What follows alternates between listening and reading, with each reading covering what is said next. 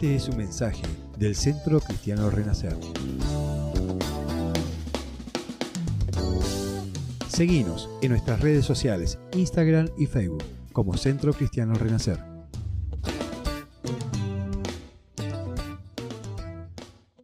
Capítulo 3. Hay una historia muy bonita en ese, en ese lugar.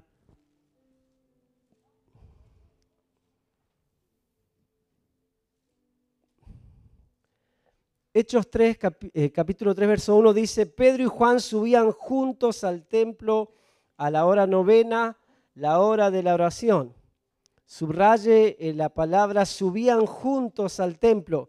Y era traído un hombre cojo de nacimiento, a quien ponían cada día la puerta del templo que se llamaba la Hermosa, para que pidiese limosna de los que entraban en el templo. Este cuando vio a Pedro y Juan, que iban a entrar en el templo, les rogaba que le diesen limosna.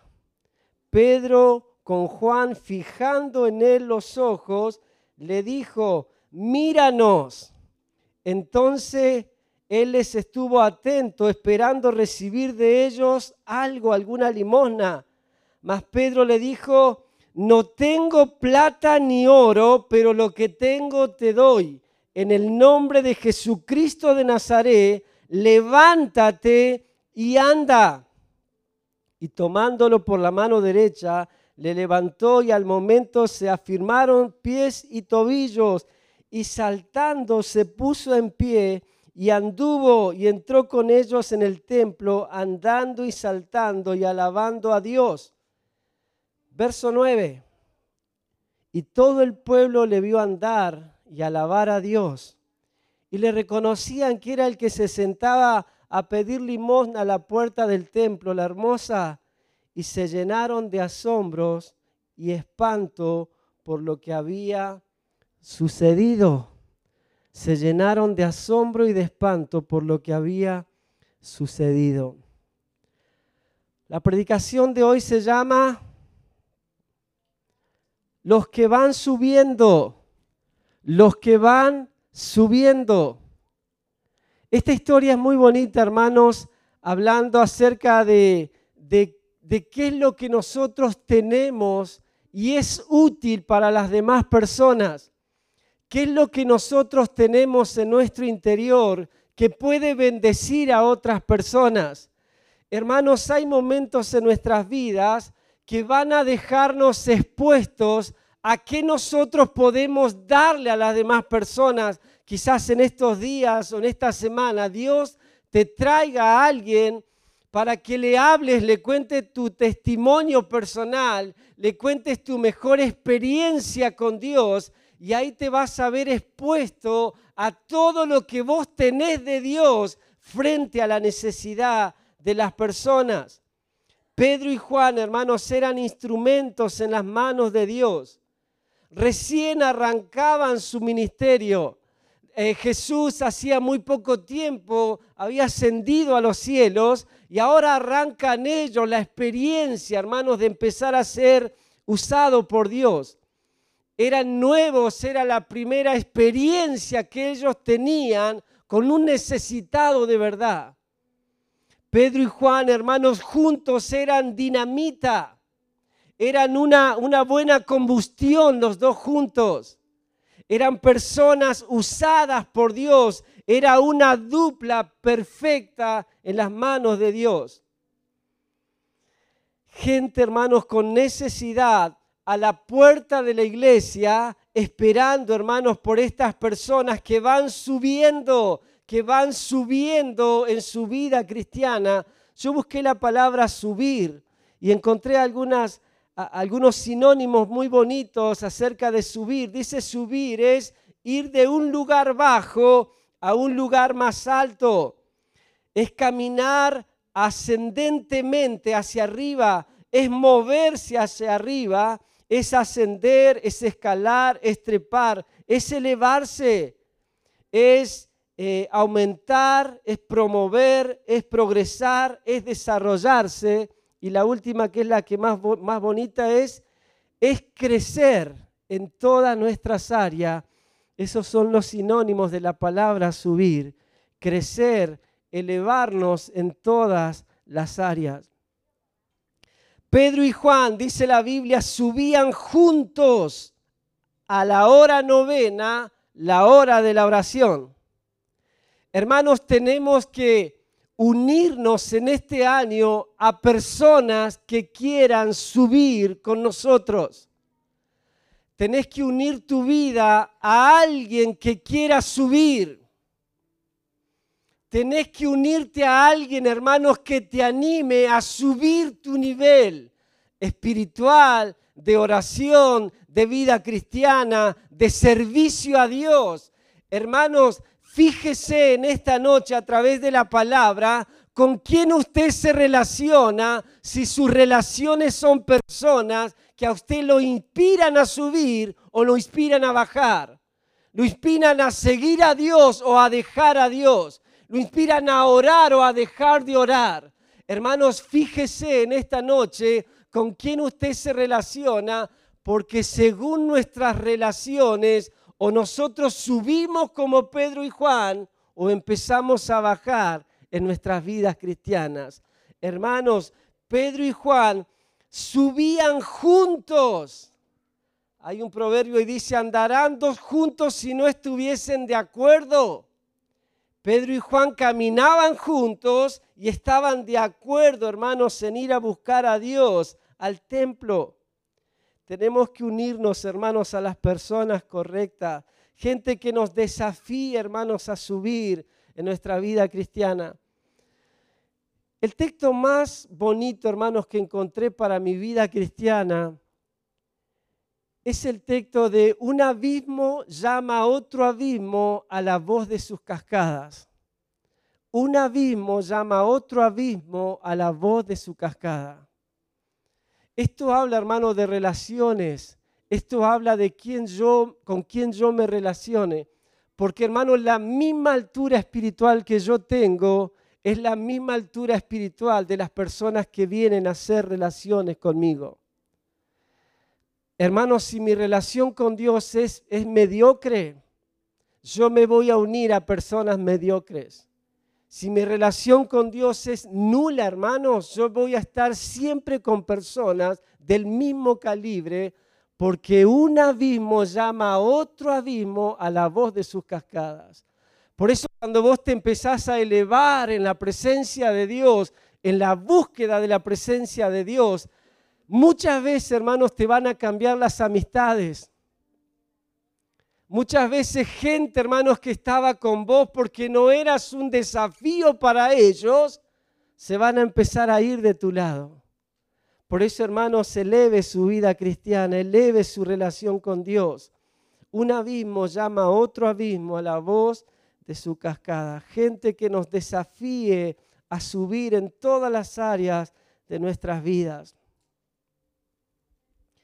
Hermanos, deje, suelte a gente, personas que lo tiran para atrás. Hermanos, evite a esas personas porque a la larga, hermanos, va a salir perjudicada, perjudicada en esas relaciones.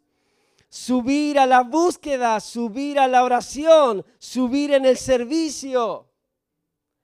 Eran dos personas que subían juntos a la hora de la oración.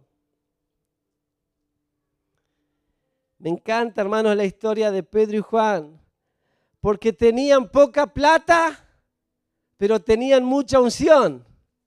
No tengo oro, no tengo plata, lo que tengo te doy. Lo que está en mi esencia, lo que está dentro mío, es lo único que yo tengo de valor y es lo que yo te puedo dar. Poca plata, mucha unción. Amén. ¿Nos, ¿Se parece un poco a nosotros no? Amén, dice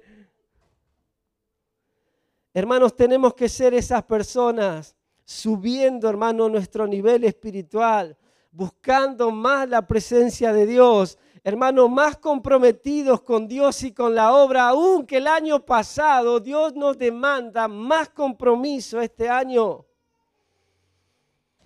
Mucha gente, hermano, pasó por el lado de este hombre, la gente que entraba al templo lo veía este hombre a la puerta del templo llamada la hermosa.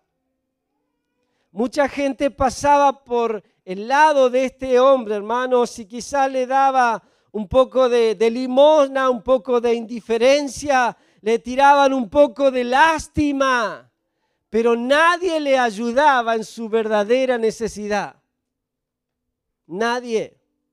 Pero por fin vinieron dos que estaban subiendo, eran nuevos en el oficio, eran sus primeros días de servir juntos a Dios, pero estaban llenos de la presencia de Dios. Poca plata, mucha unción. Hermano, mucha gente espera fuera de la iglesia. Mucha gente, mucha gente necesitada espera fuera de los templos. Mucha gente perdida, hermanos, en alcohol, en droga, espera afuera de la iglesia. Mucha gente a punto de divorciarse, muchos jóvenes a punto, hermanos, de quitarse la vida esperan, hermanos, por Pedro y Juan, que salgan con algo, hermanos, de lo que ellos están necesitando. Tenemos que determinarnos, hermanos, a subir nuestro nivel de búsqueda. Hermanos, a medida que yo subo mi nivel de búsqueda, Dios más me va a mostrar las necesidades de las personas. Más útil voy a ser en el reino de Dios. En esta historia, hermanos, que leímos, la historia del, del del paralítico en la puerta, del cojo en la puerta del templo de la hermosa, vemos dos generaciones bien marcadas en esta historia. Dos generaciones bien marcadas. Una generación que va subiendo, subiendo en su nivel espiritual, subiendo en la oración, subiendo en la búsqueda, subiendo en la vida cristiana. Y la otra generación que está parada a la puerta de la iglesia. Estas dos generaciones conviven juntas en la iglesia. Estas dos generaciones conviven en el mismo lugar, en la misma iglesia. La generación que quiere subir y quiere servir a Dios y la generación que solamente se para a ser un espectador de lujo de lo que Dios hace en el Evangelio. Este hombre hermano parado a la puerta del templo La Hermosa, estaba así, acá estaba la puerta y él estaba parado esperando que alguien pase y le dé alguna limosna. Este hombre, hermanos, sabía lo que pasaba dentro de la iglesia porque estaba en la puerta. ¿eh? Ahí estaba mirando. Están cantando. Ahora están orando. ¿eh? Y les contaba a la gente, ¿no? Están levantando la ofrenda en la iglesia. Pero también, hermanos, por estar a la puerta de la iglesia, sabía lo que pasaba fuera de la iglesia. Sabía lo que pasaba en el mundo. No estoy comprometido ni con la iglesia, ni tampoco soy un mundano completo. Estoy a la puerta, estoy a la mitad ni chicha ni limonada, diría el chileno.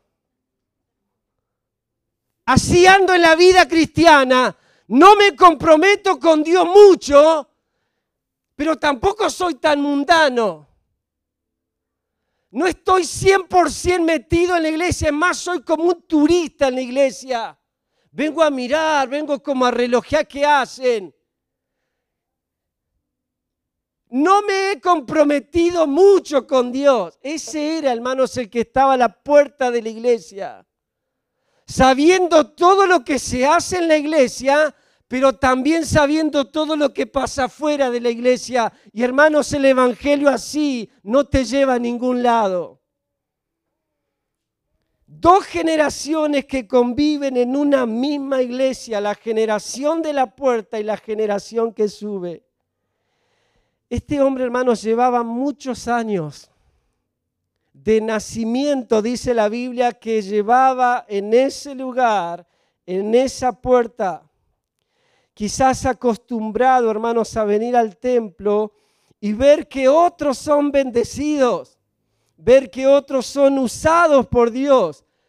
Me gusta, hermanos, un, poquito ahí, una pincelada. Dice que cuando él recibe la sanidad, lo primero que hace empezó a saltar y se empezó a gozar y se empezó a alegrar. Y entra al templo, ahora Él es el que salta, el que se goza y el que se alegra. Porque llevaba mucho tiempo, hermanos, viendo cómo otros se gozaban, se alegraban y saltaban en la presencia de Dios. Pero hay un día, hermanos, donde la gracia de Dios, su misericordia llega a nuestras vidas y nos hace saber que el próximo bendecido somos nosotros el próximo que vamos a saltar y nos vamos a alegrar y nos vamos a alegrar saltando, gozándonos, somos nosotros y nuestras familias. Interesante, ¿no? Después que recibe el milagro, dice, yo quiero hacer lo que veo hacer a los otros. Siempre vi cómo los demás son bendecidos, cómo los demás entran cantando a la iglesia. Yo nunca lo pude hacer ver cómo otros eran usados por Dios, yo nunca pude hacer eso. Él solo vivía en la puerta. Esta generación, hermanos, convive hoy en las iglesias. Personas que se conforman siendo espectadores de lujo, hermanos. Hermanos, yo quiero ser un protagonista de todo lo que Dios va a hacer en la iglesia y en esta ciudad. No me quiero perder nada, hermanos. Nada. Hermanos, yo elijo ser un espectador de lujo o ser un protagonista en el Evangelio. Ser espectador, hermano, no tiene motivación de nada. Eso no, te, eso no está bueno, hermanos. Pero ser protagonista, hermano, tiene una adrenalina tan bonita y los que servimos a Dios sabemos de esto. Experimentamos a Dios, hermanos, todo el tiempo en nuestras vidas.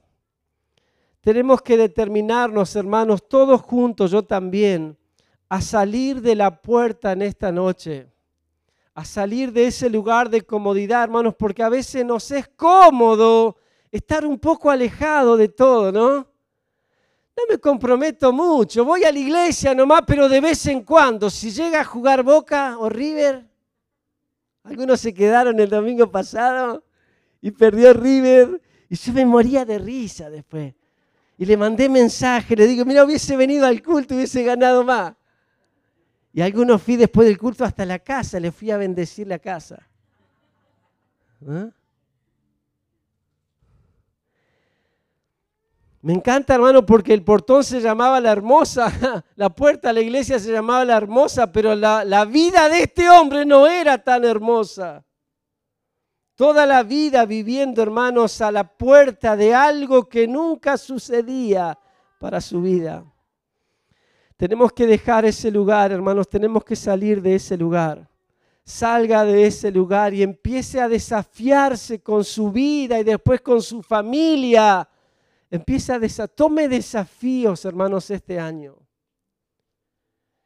Y los desafíos tienen eso, hermanos, que te hace depender de Dios, porque si los desafíos no tuvieran esas cosas, hermanos, lo haríamos nomás. Estoy tan cerca de Dios, pero a la vez estoy tan cerca del mundo. Estoy lo suficientemente cerca de las cosas buenas, pero estoy lo suficientemente cerca de las cosas malas también. Ese era la persona que estaba a la puerta.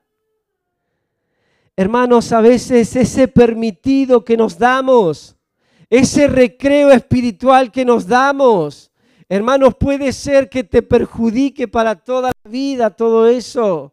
Por eso comprométase con Dios de verdad y seriamente, hermanos. El Evangelio necesita gente que agarre el arado con fuerza y no lo suelte nunca más. Hermano, no es a temporadas que le sirvo a Dios. Hermano, no es cuando estoy bien le puedo hacer... No, no, no. Hermano, mi vida le sirve a Dios y le va a servir a Dios hasta el último día de mi vida.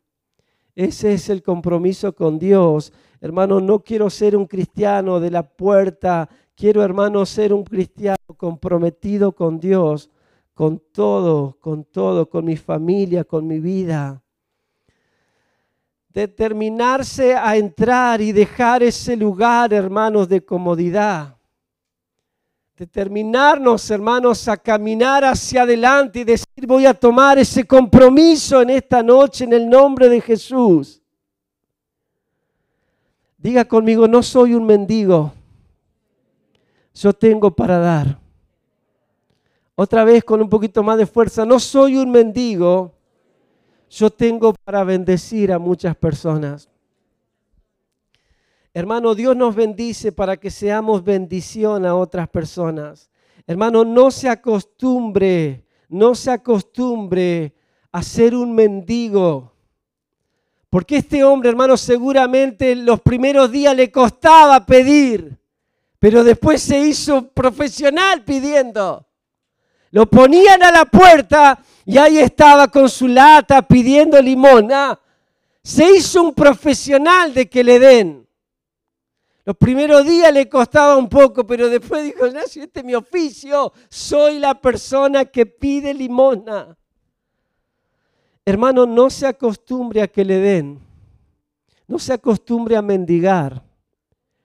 Y este principio, hermanos, de no acostumbrarnos a mendigar, le tenemos que enseñar muy bien también a nuestros hijos. Porque en todas las áreas, hermanos, calza justo este principio. Y empieza con que pido oración.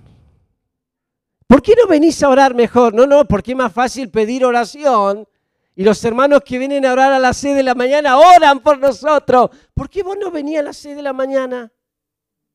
Otra cosa, ¿no? Distinto. Pero cuando vos te haces un mendigo, te haces un mendigo para todo, hermanos. Y hay mendigos de amor, mendigos de cariño. Y ahí andamos por la vida mendigando aprobaciones, mendigando el cariño, el amor de alguien. Hermano, sáquese eso de la cabeza. No, hermano, que nuestros hijos nunca nos vean así. Porque si no vamos a levantar una generación de gente mendiga, mendigando aprobaciones y mendigando amor por las redes sociales, por todos lados.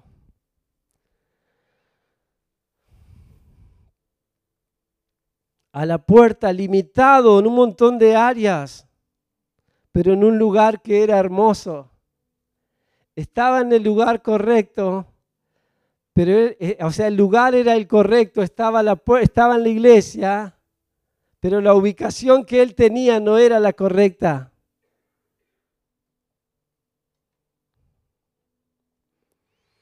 Hermano, ese no es tu lugar para vos ni para tu familia tampoco. Dios te quiere ver bendecido. Dios te quiere usar.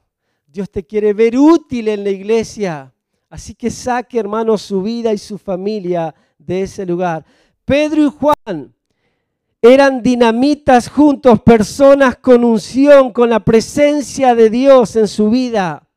Por eso, hermanos, tenemos que unirnos a personas con el mismo propósito para ser usados por Dios. Anote esta frase, hermanos. No camines con nadie que no reconozca lo que vos tenés de Dios, porque a la larga esas personas te van a lastimar. Es media larga la frase, pero ah, ah, no te la igual. No camines con nadie que no reconozca lo que vos tenés de Dios, porque a la larga esas personas te van a traicionar, te van a lastimar. Vos tenés que caminar con gente que reconozca, hermano, que vos tenés algo de Dios. Que lo que vos tenés de Dios sirve. Porque si las personas no pueden ver eso en tu vida, alejate porque te van a lastimar. Se lo digo por experiencia, hermanos. Gente que no te reconoce, a la larga te termina traicionando y te termina lastimando. Las personas, hermanos, que no ven bendición en nuestras vidas. Este hombre era llevado por otras personas y dejado en ese lugar. Gente, hermanos, que nunca ve algo bueno en tu vida. Nunca te puede ver bendecido y son felices así porque no sos una amenaza para nadie. Lo dejamos en ese lugar y que pida limona en ese lugar. No veían nada bueno en esa persona.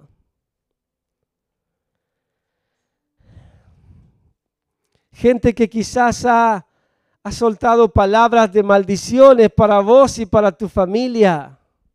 Gente que no te puede ver que seas usado, usada por Dios. No te puede ver bendecido, no te pueden ver así. Y si te ven peor todavía, ellos se alegran más. Iglesias, hermanos, donde les sueltan palabras de maldiciones. Maldiciendo, hermano, la iglesia, el servicio, los pastores. Pero hoy vamos a sacar, hermanos, esas maldiciones de nuestras familias y de nuestras vidas. Amén. Amén. Vamos. Hermanos, vamos a creer, hermanos, que hay un futuro glorioso para nuestras vidas y nuestras familias. Amén. Hermanos, yo quiero declarar esto sobre la iglesia, que el postrer estado de nuestras vidas será mucho mayor que este estado que tenemos hoy. En todas las áreas de nuestras vidas, pero más específicamente, hermanos, en las áreas espirituales de nuestras vidas. Tenés que sacarte, hermanos, ese ese dardo que te lanzaron con veneno, que te hicieron creer que vos vas a morir a la puerta, que nunca vas a hacer algo útil en la vida. ¿Quién te dijo eso a vos?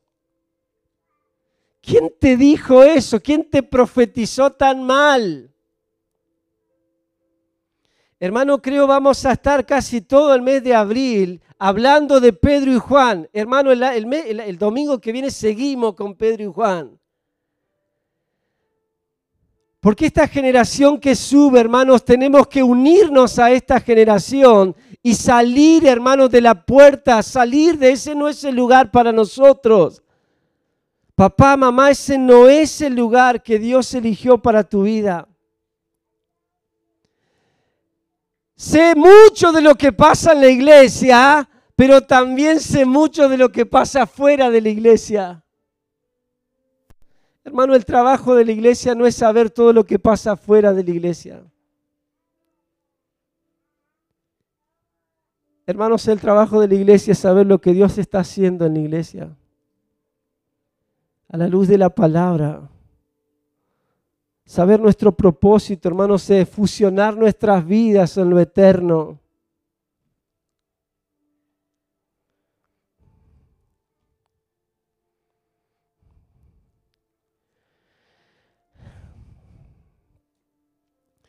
Hermanos, todas las personas que quieran salir de ese lugar y tomar el desafío, hermanos, de dejar ese lugar de comodidad, de poco compromiso con Dios. Esta semana escuché una frase de alguien que me ha bendecido mucho. Una persona dice, este año Dios me, me desafió, escuche esto hermanos, a ponerme la camiseta de la iglesia porque hasta ahora yo solamente era alguien que iba a la iglesia, pero nada, iba a la iglesia nomás. Pero este año Dios me desafió a ponerme la camiseta de la iglesia, a tomar más compromiso con la obra, amar este lugar. Y ahí cambia todo, hermanos, en nuestras vidas. Cuando dejamos la puerta, empezamos a decir, Señor, acá estoy, Decime para qué soy útil en la obra. Haceme saber para qué me salvaste, para qué me llamaste. Haceme saber para qué estoy en este lugar. Salir de la puerta, hermano, salir corriendo de ese lugar. Unirnos a alguien que quiera subir. Unir nuestras vidas a alguien que está subiendo. Que sea un desafío para nosotros que vayamos juntos subiendo en la vida cristiana. Póngase de pie.